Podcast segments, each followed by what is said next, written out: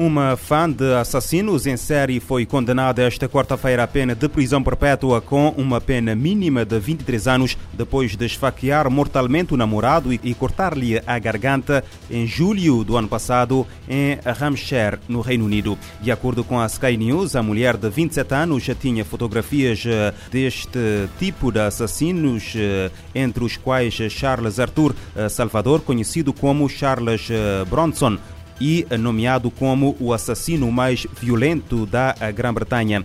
A condenada terá também utilizado algumas dicas que viu em documentários sobre crimes reais para planear o seu álibi.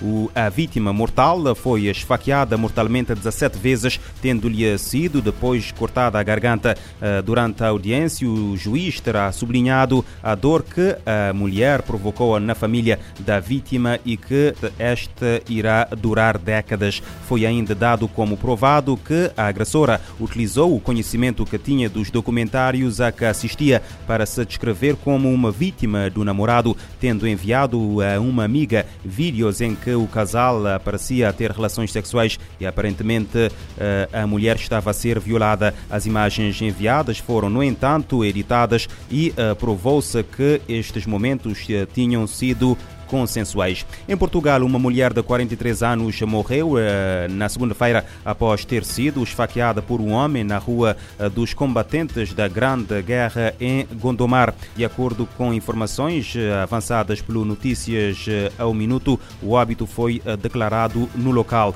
O agressor de 47 anos entregou-se na esquadra da PSP de Vila Nova de Gaia. Horas depois, a autoridade policial confirma que o caso passou para a alçada da Polícia Judiciária do Porto.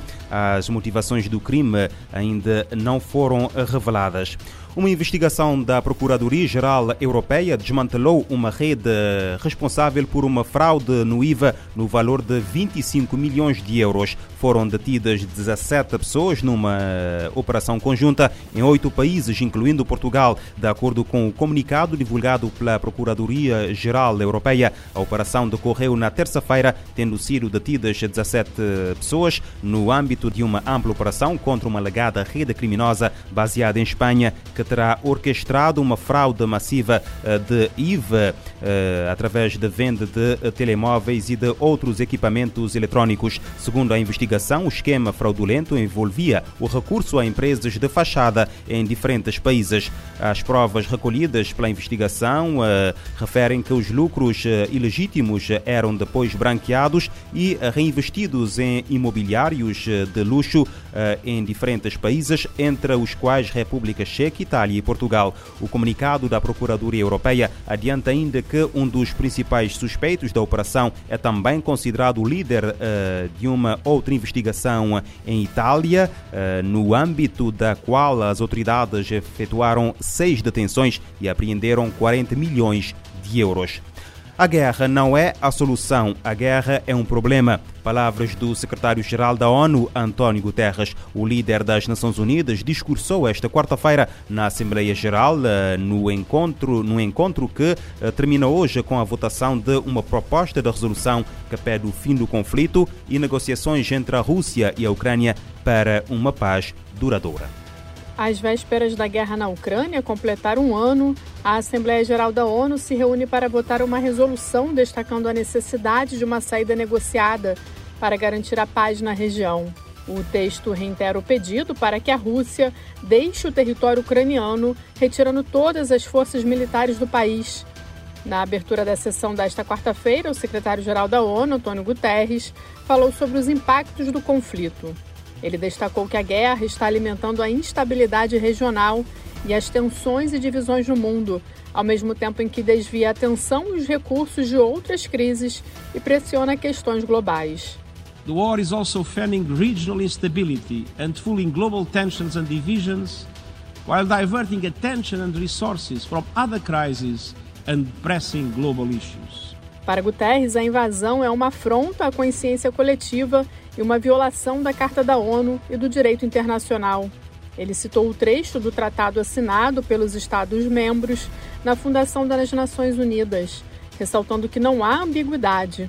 Todos devem se abster em suas relações internacionais da ameaça ou uso da força contra a integridade territorial, ou independência política de qualquer Estado ou de qualquer outra forma inconsistente com os propósitos das Nações Unidas.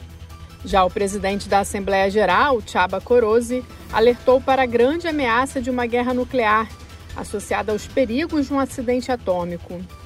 The threat of nuclear warfare still looms large, as do the dangers of a nuclear accident. Korosi abriu a sessão especial citando implicações globais potencialmente catastróficas de um conflito nuclear que nunca pode ser vencido e nem deve ser travado. O líder da Assembleia Geral lembrou do trabalho da AIEA para garantir a segurança nuclear na Ucrânia. Ao assumir o microfone, o ministro das Relações Exteriores da Ucrânia, Dmitry Kuleba, afirmou que a Rússia está há um ano atacando deliberadamente as infraestruturas civis em seu país espalhando morte e destruição. One year since the Russian Federation began its full-scale aggression against Ukraine is approaching. O ministro contou que os bombardeios deliberados a alvos civis são a prova de que a Rússia não quer a paz, mas sim a guerra. Segundo Kuleba, os russos estão forçando adoções de crianças ucranianas para que elas possam ser educadas em russo, assimilando a cultura do país agressor. Para ele, a situação é um genocídio. Já o embaixador da Rússia, Vassili Nembezia, disse que os países do Ocidente tentam mobilizar os Estados-membros da ONU para uma cruzada contra a Rússia ao submeter este projeto de resolução que, para ele, permanece anti-russo e discriminatório. Прежде всего, стало очевидно, что главный элемент антироссийской пропагандистской кампании наших бывших западных партнеров – Nembezia alegou existir uma campanha de difamação que consiste em acusar a Rússia de uma agressão não provocada contra seu vizinho.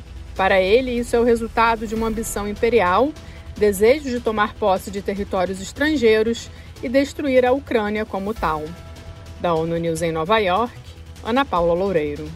A ONU estima que a guerra já matou 8 mil pessoas e que 40% dos ucranianos precisam de assistência humanitária. Num apelo combinado, as Nações Unidas pediram 5,6 mil milhões de dólares para apoiar os ucranianos.